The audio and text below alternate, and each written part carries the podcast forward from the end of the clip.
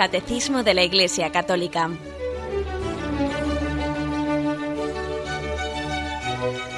Un programa dirigido por Monseñor José Ignacio Munilla, Obispo de San Sebastián.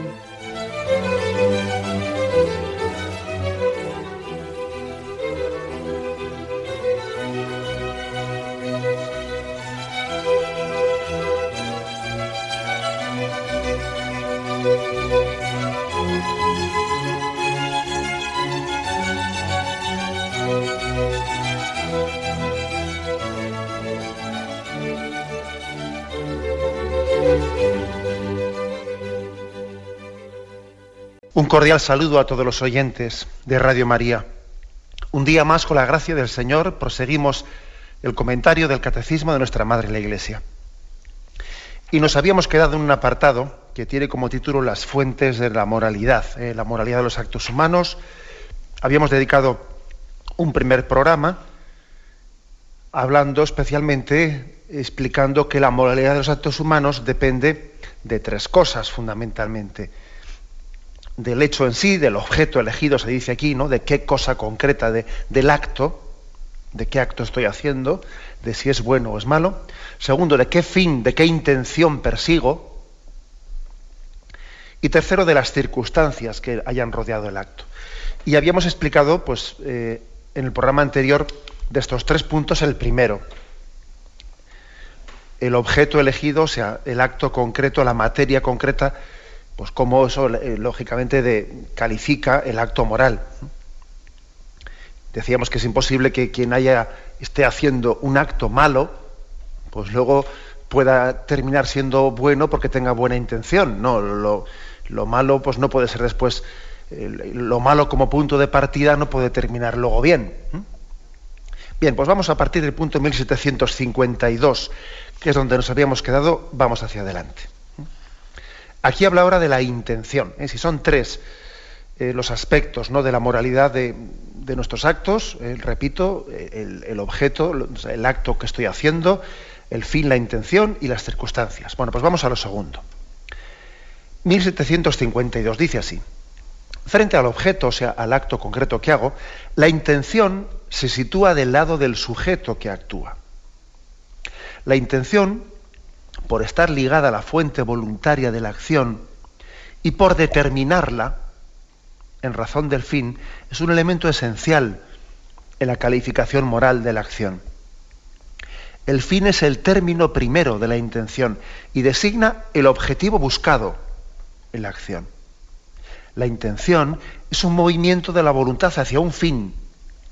Mira al término del obrar apunta al bien esperado de la acción emprendida. No se limita a la dirección de cada una de nuestras acciones tomadas aisladamente, sino que puede también ordenar varias acciones hacia un mismo objetivo. Puede orientar toda la vida hacia el fin último. Bien, aquí después pone una serie de ejemplos que, que luego los leeremos, pero pero aquí mm, lo que viene a recordarnos es algo básico. ¿no? Esto, por mucho que aquí lo explique con palabras muy técnicas, está explicando algo que es, que es básico y que todos entendemos. ¿eh? Todos entendemos de que cuando alguien obra, está persiguiendo un fin, tiene una intención. ¿Mm? Esto, por ejemplo, ¿eh? ¿cuántas veces hemos dicho, uy, este, esta mañana le he visto que ha venido, que ha madrugado más, más que de costumbre y además iba muy bien vestido y, le he visto que ha saludado que ha saludado pues de una manera muy especial, no sé, que, se traerá entre manos, o sea, qué fin perseguirá. Claro, dice, uy, eso que he visto en este, el hecho de que haya madrugado antes, el hecho de que haya hablado de una manera de, tiene algún fin, algo, algo especial persigue. O sea, todos entendemos que cuando hacemos cosas perseguimos fines. Fines que, por cierto, intenciones a nosotros se nos escapan. Y por eso también Jesús habla mucho de el no juzgar. Porque, claro, con respecto a la intencionalidad, con respecto al fin que uno persigue, eso a nosotros se nos queda, o sea, queda oculto. Queda oculto. Este es uno de los motivos por los que tenemos que ser muy, muy parcos ¿eh? a la hora de, juzgar las acciones que nos rodean. Nosotros podemos ser testigos del acto, del acto concreto, ¿no? Que un hermano nuestro ha realizado, pero no de la intención con que lo ha realizado. Eso es otra cosa. ¿eh? Una cosa es que una persona haya hecho algo malo y otra cosa es que sea mala. Eso ya es otra cosa ya. ¿eh? Con frecuencia decimos, no, pero qué malo que es este. Hombre, eso es mucho decir. Es mucho decir. Tú así lo has percibido porque has juzgado una serie de intenciones, has juzgado las intenciones con las que ha hecho las cosas, ¿no? Pero tú no, tú no eres conocedor del mundo interior de esa persona. es decir, dos afirmaciones. Primera, que en nosotros siempre hay una intencionalidad, ¿eh? siempre la hay. El hecho de que pues un padre madrugue y se levante para ir a trabajar, aunque él no haya dicho, a ver, ¿por qué hago esto? Y cuando sonado el despertador no se ha puesto a, razonar y a decir, a ver, ¿por qué hago esto? ¿Me conviene? Eh, ¿Es proporcional? ¿Debo de hacerlo? No, sino que se ha puesto, pero digamos, implícitamente, aunque no se ha explicitado una serie de razonamientos, implícitamente él sabe por qué va a trabajar y sabe que persigue unas finalidades, ¿no? Bien, siempre perseguimos algo en las cosas que hacemos. Incluso puede, pues puede haber mm, intenciones distintas, no una sola, sino uno hace una cosa persiguiendo distintos fines. Eso también es verdad. Es decir, uno puede hacer una cosa persiguiendo distintos fines y también puede hacer muchas cosas persiguiendo un solo fin. Pero, siempre las, las, las, acciones son como las flechas. ¿Eh? Siempre están orientadas hacia algún sitio. Uno siempre ha apuntado. Otra cosa es que haya apuntado bien o haya apuntado mal. Pero esto es como el arquero, que cuando lanza flechas, las flechas en principio van a algún lado. Van a algún lado. Así también son las acciones. El Señor, en el Evangelio, si os fijáis, mm, la moralidad que Cristo predica, no es una moralidad que se circunscriba, que se limite únicamente a los actos. Jesús también, a Jesús en su estilo, a él le da una gran, él le da una gran importancia, ¿no? Para hora de valorar la moralidad de una obra, le da una gran importancia a la intencionalidad concreta con la que está hecha. Jesús no juzga únicamente por las apariencias. Él sabe, por ejemplo, cuando dice el Evangelio, y no recéis para ser vistos. Tú cuando reces, entra en tu cuarto y cierra la puerta. ¿Por qué dice eso Jesús? Porque sabe que alguien puede hacer una cosa buena, como ponerse a rezar, pero lo puede hacer con, vamos, con la intención de exhibirse delante de los demás. Y no seáis como los fariseos, que les gusta ponerse en medio de la plaza, alarga las filacterias y rezan allí para que todo el mundo les vea. Jesús cuando hace ese reproche está hablando de la intencionalidad. Dice, ojo, que a veces se pueden hacer cosas buenas y con una intencionalidad un poco, o no un poco, ¿no? Por eso eh, Jesús está queriendo también, a la hora de orientar nuestra moralidad, está queriendo que también el corazón oriente las acciones.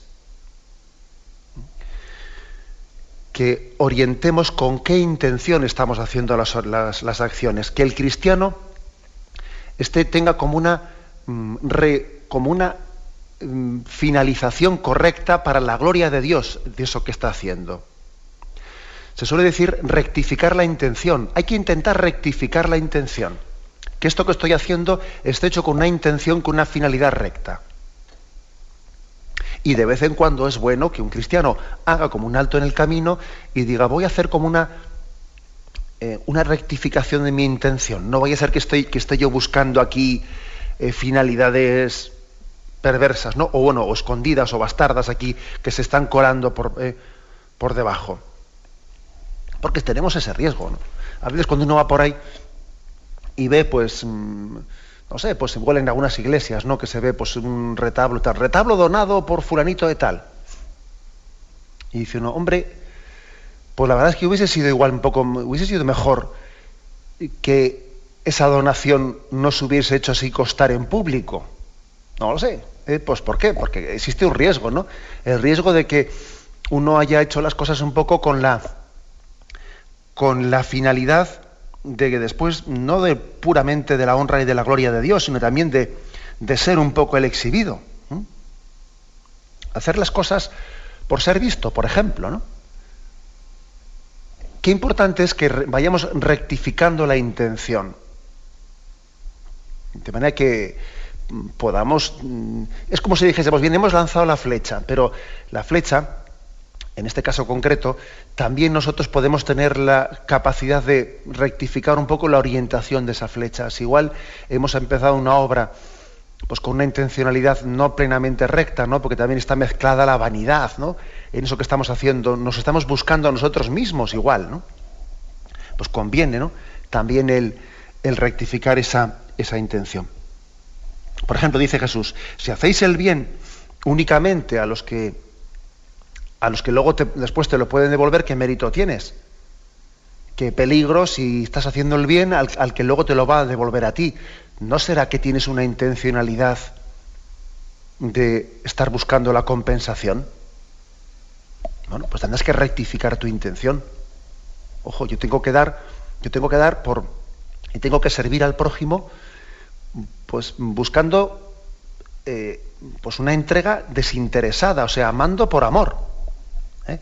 Y perdonar la reiteración no de amando por amor, pero es que es así.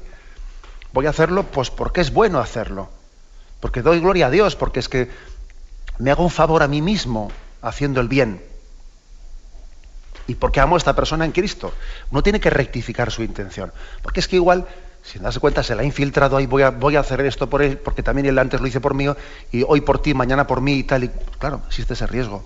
Si hacéis el bien eh, solo a los que después os lo van a devolver, uno siempre tiene que examinar cuál es la intención con la que hace las cosas. En sí, eh, en sí, pues una sola, una cosa buena, puede estar hecha con muchas intenciones. Por ejemplo, uno, uno viste bien el domingo. Quiere el domingo vestir bien. Bueno, eso puede estar hecho pues con una intención buena, como diciendo, hoy es el día del Señor y yo quiero también, con esta forma de vestirme, especialmente quiero eh, guardarlo, reservar para el Señor, para el día del Señor y para la Santa Misa, pues quiero reservar pues una ropa especial para dar gloria, pues, por ejemplo, pues perfecto, ¿no? Bendito sea Dios. Hay muchas personas que han entendido esto y que el domingo visten mejor, pues con esa finalidad de honrar al Señor, etcétera, etcétera. También uno podría, sin embargo, vestir bien con otras finalidades que no son las correctas, ¿no? Pues porque me voy a lucir, porque tengo un cierto apego a mi imagen y hay alguien que es muy vanidoso y se, se ha mirado en el espejo 18 veces antes de salir de casa y está más pendiente de cómo le miren los demás que cómo le mire el Señor. Hay alguien que está muy pendiente ahí, resulta que la, la, otra viste, la otra va con un traje parecido al suyo o comprado en la misma tienda y se pega un disgusto y tonterías por el estilo. Pues es que resulta que el vestir bien de uno y, del otro no, es lo mismo. No es lo mismo. Es decir, eh, ¿Qué quiere decir todo esto? Que, la verdad de lo de, lo de rectificar la intención con lo que hacemos las cosas, procurando que en el obrar y en el hablar eh, y en el pensar, ¿eh? pues eh, busquemos la gloria de Dios y el bien del prójimo es importantísimo. Es importantísimo. Además, con ese matiz que he hecho antes. ¿eh? Tú cuando lanzas la flecha, ya una vez que, ha salido del arco, ya no puedes ya moverle su, dirección. Pero con las obras que hacemos, sí. Tú puedes rectificar la intención. Tú igual una obra que ha partido con una finalidad un poco, un poco mmm, desorientada, puedes reorientar esa finalidad y, procurar también pues, eh, mortificar y negar lo que haya en ti de, de, una intención indebida, incorrecta, e intentar hacerlo correctamente, ¿no? Bien, porque, porque es que esa es otra, ¿eh? no sé si sabéis que se cuenta, me parece que era de San Bernardo esta anécdota, pero no estoy seguro del todo. Pero bueno, se cuenta que, que salió, mm, que él tenía sus momentos de, de duda, que salía a predicar, y entonces, pues como pues, te, tenía fama de, de, predicar muy bien, etcétera, pues había veces que era tentado, era tentado decir, ves tú, ahora vas a predicar, o sea, el demonio le tentaba diciendo, ahora vas a predicar, todo el mundo va a decir, qué bien que lo haces, qué bien que lo haces, ¿eh? como a veces nos gusta aquí dar jabón, ¿no? excesivamente jabón en la radio, pues por eso yo digo que no hay que dar mucho jabón, ¿no? Él también había momentos en los que era tentado de decir, de, pues mira, vas a predicar pues para que la gente te aplauda. ¿Ves tú? Vas a predicar y vas a hablar de Jesús, pero en el fondo lo que quieres, tú lo que estás buscando es tu gloria, tu aplauso, tu tal y tu cual, ¿no? Y entonces San Bernardo, comprendiendo que aquello era una tentación, que el demonio lo que quería era que dejase de predicar, ¿no? San Bernardo se volvió y le dijo a Satanás, ¿no? Ni por ti lo comencé, ni por ti lo dejaré de hacer. Esto creo que es una, una lección grande de, de espiritualidad, ¿no? Eh, él está rectificando la intención. está diciendo, yo quiero hacerlo, lo que estoy haciendo solamente por la gloria de Dios. Y quiero purificar mi intención. Ni por ti lo comencé, ni por ti lo voy a dejar de hacer. Bueno, pues esto es una gran, una gran lección, ¿eh? como os podéis imaginar, una gran lección de cómo, de cómo debemos de cuidar no solo lo que hacemos, sino mm, por qué y para qué lo hacemos, con qué intención, con qué fin perseguimos. ¿eh? Que el Señor de esto habla mucho en los Evangelios, porque él, al Señor le interesan los corazones buenos. El Señor no, no solo quiere que hagamos cosas buenas, sino que lo hagamos con un corazón bondadoso, que tenga una intencionalidad buena de dar gloria a Dios ¿eh? y de amar al prójimo en Cristo. Bien, tenemos un momento de reflexión y continuamos enseguida.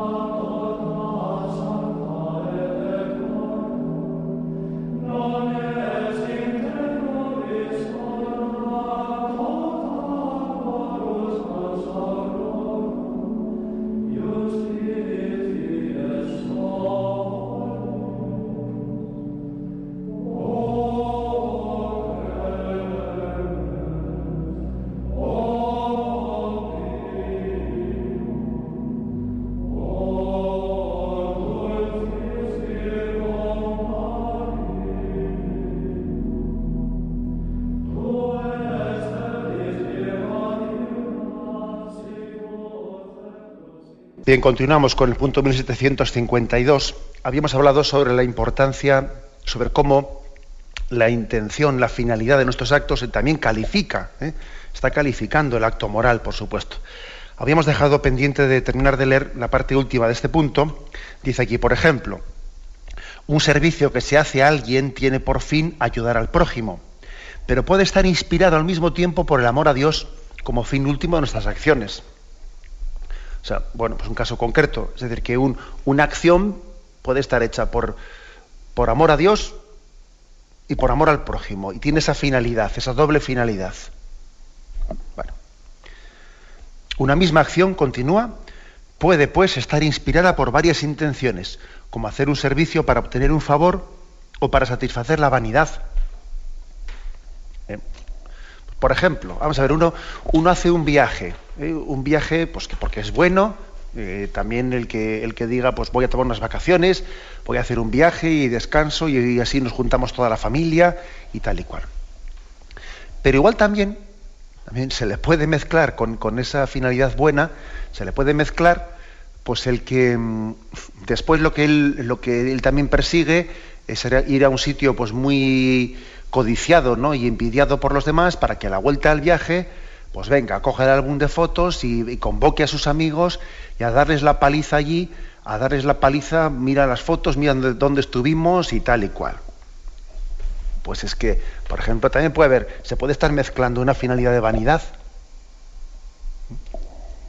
Decía un, un sacerdote conocido mío que si que si algunas personas que, si a las personas que, que viajan así a lugares exóticos, luego se, si tuviesen prohibido a la vuelta el decir dónde han estado en la oficina, el estar contando dónde estuve y el estar enseñando las fotos y tal y cual, que las agencias de viaje se hundirían.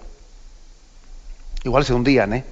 Porque es que es posible, o sea, que es que uno ve que muchas veces las cosas las hacemos no solo por el bien, no solo por el, por el sano disfrute o tal o cual, sino mezclando otras intenciones, ¿no?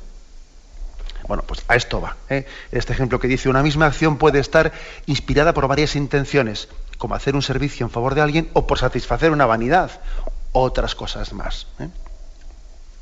En resumen, ¿eh? resumen de este punto 1752, que la intencionalidad también califica la moralidad de un acto y que es muy importante que rectifiquemos nuestra intención y que de vez en cuando hagamos un alto en mi camino y me pregunte el por qué y el para qué de lo que estoy haciendo, qué persigo, qué persigo.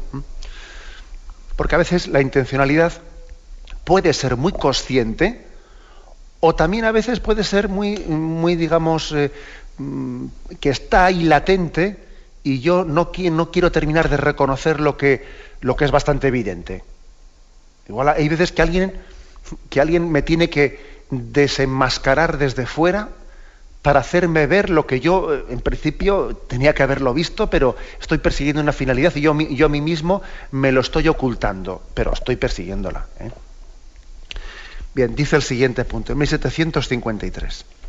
Una intención buena, por ejemplo, ayudar al prójimo, no hace ni bueno ni justo un comportamiento en sí mismo desordenado, como la mentira y la maledicencia el fin no justifica los medios. Así no se puede justificar la condena de un, inocente, como un medio legítimo para salvar al pueblo. Bueno, pues aquí, aquí ha dicho una cosa que a todos nos toca, nos toca cerca. ¿eh? Nos toca cerca. Eso de que una intención buena no puede hacer bueno un comportamiento malo. Y esto, pues, esto, el, famoso refrán, ¿no? El fin no justifica los medios. Que en teoría todos lo sabemos, ¿no? Pero con mucha frecuencia lo, obramos de otra manera, como si el fin justificase los medios. Por ejemplo, ¿acaso no es cierto que, que por ejemplo, se hacen por ahí eh, películas de que mm, puede llegar a ser hasta un héroe que nos resulte simpático, ¿eh? aquel que roba dinero para repartirlo entre los pobres. Claro, pues de, eso se han hecho novelas. Pues porque resulta simpático, pues porque en el fondo lo que persigue es hacer el bien, él ama a los pobres y mira, pues es un bandido, un bandido que, que va por ahí robando y bueno, como luego también reparte entre los pobres, pues mira, pues nos acaba resultando simpático el hombre, si parece que está bien, ¿no? Bueno, pues, pues no. ¿Eh? O, qué decir de recurrir del recurso a las mentiras, pues supuestamente para hacer el bien, de las llamadas mentiras piadosas. Y es que, eh, quiero decir que tenemos todos bastante más cerca de lo que nos parece esta cierta complicidad con esto de que pretender de que la, intención buena a que mm, pues, mm, supuestamente pueda hacer bueno lo que es malo y es imposible. Es imposible. Pero es una tentación, ¿eh? Es una tentación que siempre está ahí, siempre está ahí solapada. ¿eh? Dice, por el contrario, una intención mala sobreañadida, como la vanagloria, convierte en malo un acto que de suyo puede ser bueno, como la limosna. Y aquí se nos hace referencia, aquí lo dice mm, a este este pasaje que antes ya hemos citado, lo vamos a leer, Mateo 6, versículos del 2 al 4, dice, por tanto, cuando hagas limosna, no lo vayas trompeteando por delante como hacen los hipócritas en las sinagogas y por las calles, con el fin de ser honrados por los hombres. En verdad os digo que ya reciben su paga. Tú, en cambio, cuando hagas limosna, que no sepa tu mano izquierda lo que, lo que hace tu derecha. Así tu limosna quedará en secreto y tu Padre que ve en lo secreto te recompensará. Es una de esas frases de oro del Evangelio. Que no sepa la mano izquierda lo que hace la derecha. Jesús pronunció algunas sentencias ¿no? que yo creo que han pasado como a, a formar parte de la sabiduría, mm, de la sabiduría popular y de la sabiduría incluso de un mundo que intenta buscar también de tener unas referencias básicas para, para, buscar el bien obrar, ¿no? Y esta es una de esas frases, ¿no? Que ha pasado al refranero, que no sepa tu mano izquierda lo que hace la derecha. ¿Qué quiere decir con esto? Pues está claro lo que quiere decir. Esa, esa frase de Jesús, tú haz las cosas no para ser visto, haz las cosas pues por sí mismas, buscando, buscando el bien, buscando el bien, no buscando el ser reconocido, ¿eh? el ser reconocido. Ojo que, fijaros cuántas veces hemos, nos hemos sentido decepcionados, ¿no? Estás toda la vida luchando y esto y tal y cual, y luego mira cómo te lo agradecen. Hombre, eh, y, y no hay detrás de eso algo de algo de hacer las cosas buscando un reconocimiento. No tenemos peligro de eso, detrás de esa expresión. Bueno, en resumen, aquí lo que dice este punto 1753, ¿no? que eh, para que un acto sea bueno, no basta con que la intención sea buena. Para que un acto sea bueno, no basta con que el acto en sí sea bueno. Tiene que ser buenos los dos, la intención y el acto. No vale con que uno de los dos sea bueno. Basta con que la intención sea mala para que el acto sea malo.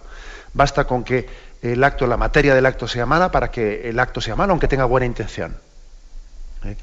Esto, esto, es un principio básico en la moralidad cristiana, es un principio básico, ¿eh? que luego se aplica, se aplica a, muchos aspectos, ¿eh? a muchos aspectos. Pues, por ejemplo, a la, a la moralidad Mm, pues en, la, en, la, regulación de la natalidad. ¿Mm? Por ejemplo, uno dice, si yo busco, yo busco un fin bueno, que es una regulación de la natalidad de una patria responsable, sí, pero has buscado un, un medio malo, que es, por ejemplo, una anticoncepción, eh, una anticoncepción artificial que es contraria al orden objetivo querido por Dios, luego, mm, luego es injustificable. Un fin bueno no no justifica un medio malo, un acto malo. Y al revés, tampoco, tampoco mm, sería correcto que uno, sí, utilizando medios buenos, medios naturales, sin cometer ningún acto incorrecto, pero que buscando, sí, medios buenos, él busque un, un, fin malo, que él es egoísta y no quiere tener hijos y lo que quiere es vivir cómodo. Pues el medio que ha buscado será bueno, pero el fin es malo, porque no es buscar una paternidad responsable, sino una paternidad confortable. O sea que he aquí, por ejemplo, un ejemplo concreto. O sea, para que, para que un acto sea bueno moralmente hace falta que el fin sea bueno y que el medio sea bueno. No basta con uno de los dos. Y es muy, muy frecuente en este ejemplo que he puesto, por ejemplo, este ejemplo que he puesto de, la moralidad de, la en la paternidad, que justifiquemos una cosa por la otra. Pues no, no, no es justificable. O sea, porque alguien busque una paternidad responsable no es justificable el que elija medios inmorales. O porque alguien eh, haya elegido medios morales, medios correctos, no es justificable pues un, fin egoísta o la falta de generosidad en la transmisión de la vida. El fin no justifica los medios, eh, hay que decir eso por una parte, y en segundo lugar hay que decir que, que, mm, un acto moral bueno requiere mm, una doble bondad, tanto del acto en sí como de la intención. Las dos cosas deben de ser buenas. Tenemos un momento de reflexión y continuamos enseguida.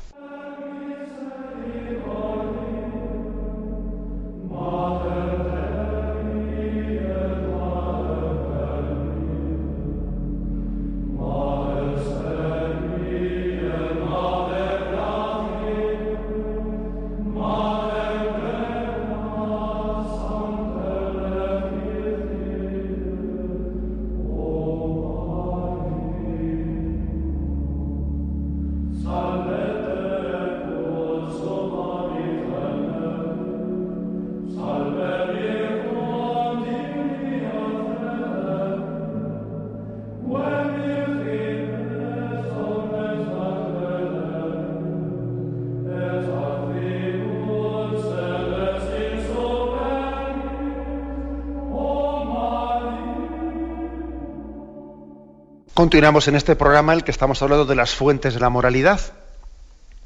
Ya hemos hablado del, objeto elegido, del fin o de la intención. Nos falta hablar del tercer aspecto, de, la, de las circunstancias de la acción. Es el punto 1754 y dice así. Las circunstancias, comprendidas en ellas las consecuencias, son los elementos secundarios de un acto moral. Contribuyen a agravar o a disminuir la bondad o la malicia moral de los actos humanos.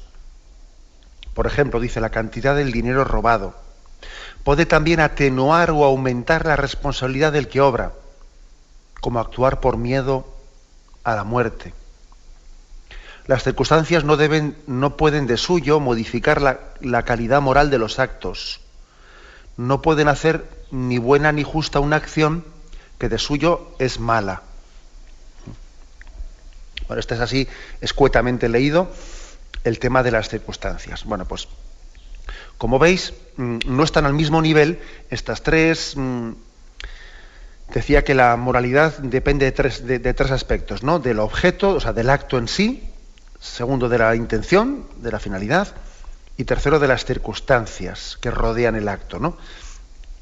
Aquí lo que viene a decirse es que las tres cosas no están al mismo nivel. De hecho, pues para calificar, pues para calificar si un acto es bueno o es malo, se califica en base a las dos primeras. Al, acto en sí mismo, a si ese acto es bueno o es malo, y a la intención. Por esos dos aspectos calificamos un acto moral. Y el tercero, las circunstancias, no es que no, de suyo, o sea, por sí mismas las circunstancias no cambian el acto, o sea, no convierten en bueno o en malo un acto moral. ¿Mm? Pero sí que de alguna manera lo pueden agravar o lo pueden atenuar, eh, eso sí que lo pueden hacer. ¿Mm? Las circunstancias no hacen bueno o malo una cosa, pero sí que aquí hace una serie de, matices importantes, ¿no? Pues que lo agravan, lo atenúan, etcétera. Bueno. Vamos a, explicar un poco esto. Cosa importante, porque a veces nosotros eh, tenemos una tendencia un poco, a la hora de explicar eh, si un acto está bien hecho o mal hecho, a enmarañarnos, y permitidme la expresión, a enmarañarnos con, las circunstancias. Sí, pero es que tal, es que luego pasó esto, es que luego venía el otro, es que no sé qué. Sí, bueno, mm, las circunstancias pueden ser muy importantes, no digo que no, pero no nos agarremos a ellas como excusas eh, para pretender hacer bueno lo que era malo. Por ejemplo, ¿eh? es que si era malo, las circunstancias no te van a justificar por ningún lado. ¿eh? Es un poco como lo que he dicho antes de la intención. ¿eh? Las, las, circunstancias pueden explicar ciertas cosas, pero no justificarlas. Es distinto explicar que justificar. Uno, cuando conoce unas, unas, unas circunstancias, pues lógicamente entiende mejor ciertas cosas, pero no las justifica. O sea, es que lo que es, malo es malo y no debemos ir buscando la justificación. Si es bueno conocer las circunstancias, pues para tener más comprensión y también más misericordia, ¿no?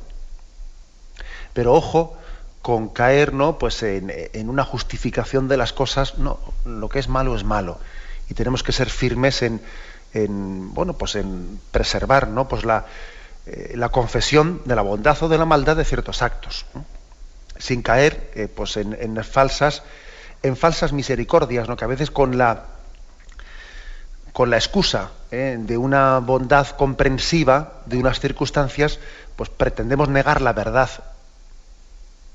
No, y la verdad hay, hay que confesarla. Y que lo que está mal hecho es que está mal hecho. Y a veces recurrimos ¿no? a ese argumento compasivo y dale que te pego, ¿no? Muchas veces he dicho yo que ojo con recurrir a la caridad para negar la verdad o para justificar la negación de la verdad. La caridad, la misericordia, la compasión no pueden ser nunca ¿no? una excusa, un recurso para, pues, para acabar negando la verdad ¿eh?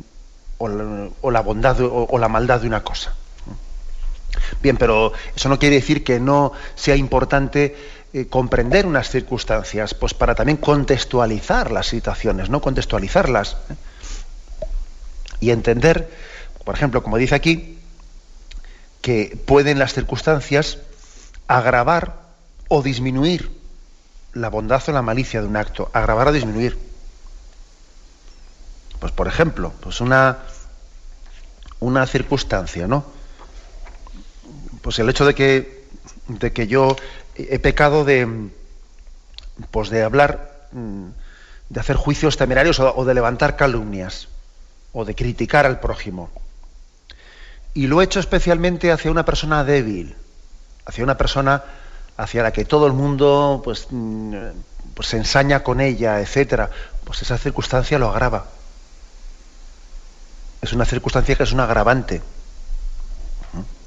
Yo a veces así confesando a los niños, pues les he solido igual preguntar, ¿no? Cuando igual también tienes una pequeña conversación complementaria después de la confesión del niño y, también le ayudas un poco y igual le preguntas a un niño, eh, pues has, eh, has procurado hablar y acercarte y jugar también con los niños de tu clase con los que igual no habla nadie, con los que están un poco más arrinconados, con los que igual son niños que, pues que no están siempre ellos siendo el centro de atención, sino que pasan más desapercibidos, o que igual tienen más complejos, o que a veces son objeto de que otros se meten con ellos.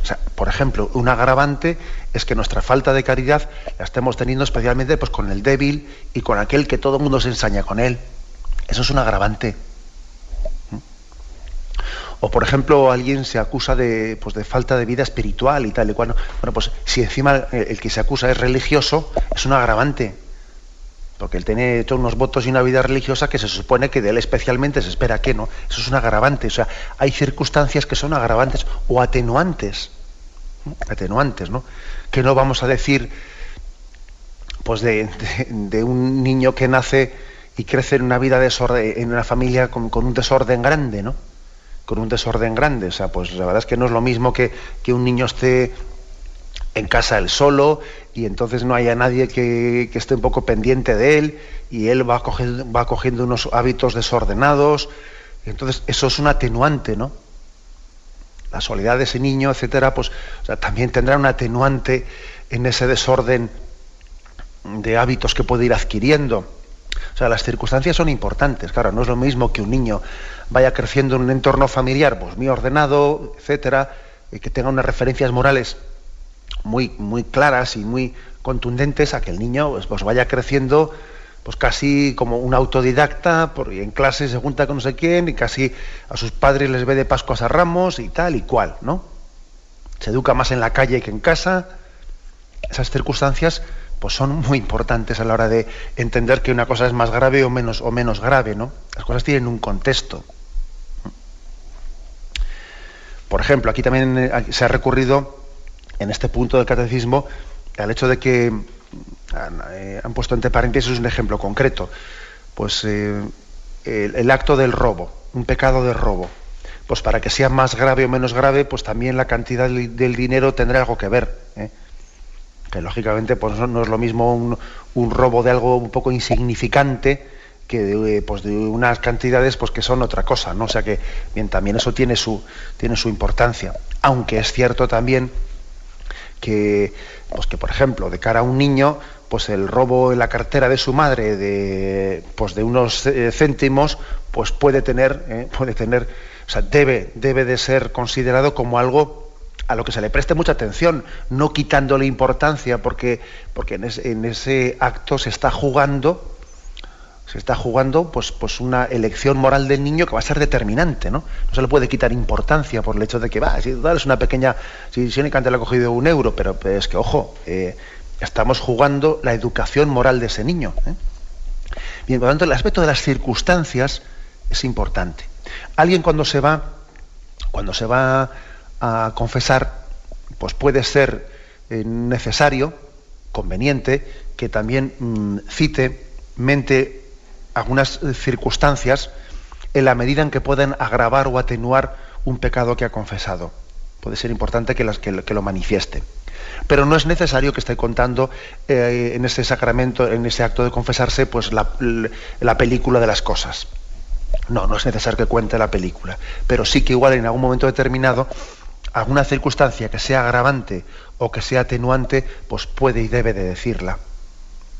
Porque aunque no cambie en sí mismo la bondad o la maldad del acto del que se está confesando, sí que puede ser un agravante o un atenuante.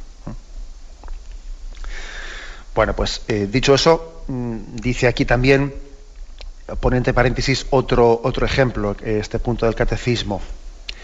Eh, aumentar o atenuar la responsabilidad del que obra. Por ejemplo, cuando uno actúa por miedo a la muerte, pues puede ser que una persona que esté un tanto condicionada por un cierto pánico, eh, pánico, haga algo incorrecto, indebido, eh, indebido, y bueno, pues el hecho de que haya una circunstancia, una circunstancia de que él tenga una especie de pánico, miedo a la muerte o tal o cual, pues puede, pues puede hacer también que atenúe algo su, su responsabilidad. ¿eh? Su responsabilidad, pero eso tampoco quiere decir que sea bueno, o sea, que pase a ser bueno si ha hecho algo malo. No, si era malo, era malo. Pero, pero por ejemplo, el hecho de que este ejemplo que aquí se pone, ¿no? que alguien tenga un cierto pánico, pánico a la muerte o, una aprensión hacia, hacia los temas de salud, pues igual eso le ha hecho le ha hecho no salir en socorro de, una persona que debía de, haberla socorrido, pero como es un aprensivo y, es una persona que está demasiado condicionada por su salud, pues no, se ha atrevido a salir a socorrerle o, tenía, él le hubiese gustado ir, o sea, debería, tenía un deber moral de irle a haberle asistido a una persona, ¿no? Pues un poco como el caso del buen samaritano. ¿eh? Pero resulta que esta persona ha actuado mal, ¿no? No, no, socorriéndola, pero tiene un atenuante de que él, de que él es un aprensivo es un aprensivo que, se queda un tanto condicionado pues, por, ese miedo, miedo a sus enfermedades, a sus cosas, a tales y cual. ahí tiene un atenuante, una circunstancia que explica, no justifica, no justifica, ojo, ¿eh? porque puede explicar pues, el que haya cometido ese pecado de falta de ayuda al prójimo. ¿Puede ser bueno que también lo manifieste la confesión? Pues sí, puede ser bueno. ¿eh? Bueno, pues como veis, eh, termina diciendo este punto que las circunstancias no, no modifican ¿no? la calidad moral de los actos, lo que es bueno es bueno, lo que es malo es malo, pero sí que de alguna manera lo contextualizan ¿no? y, lo matizan y, por eso también hay que tenerlo en cuenta. Bien, lo, lo dejamos aquí, hemos llegado hasta este punto 1754, eh, si Dios quiere mañana continuaremos en otro nuevo apartado que tiene como título Los actos buenos y los actos malos. Bien, me despido con la bendición de Dios Todopoderoso. Padre, Hijo y Espíritu Santo, descienda sobre vosotros. Alabado sea Jesucristo.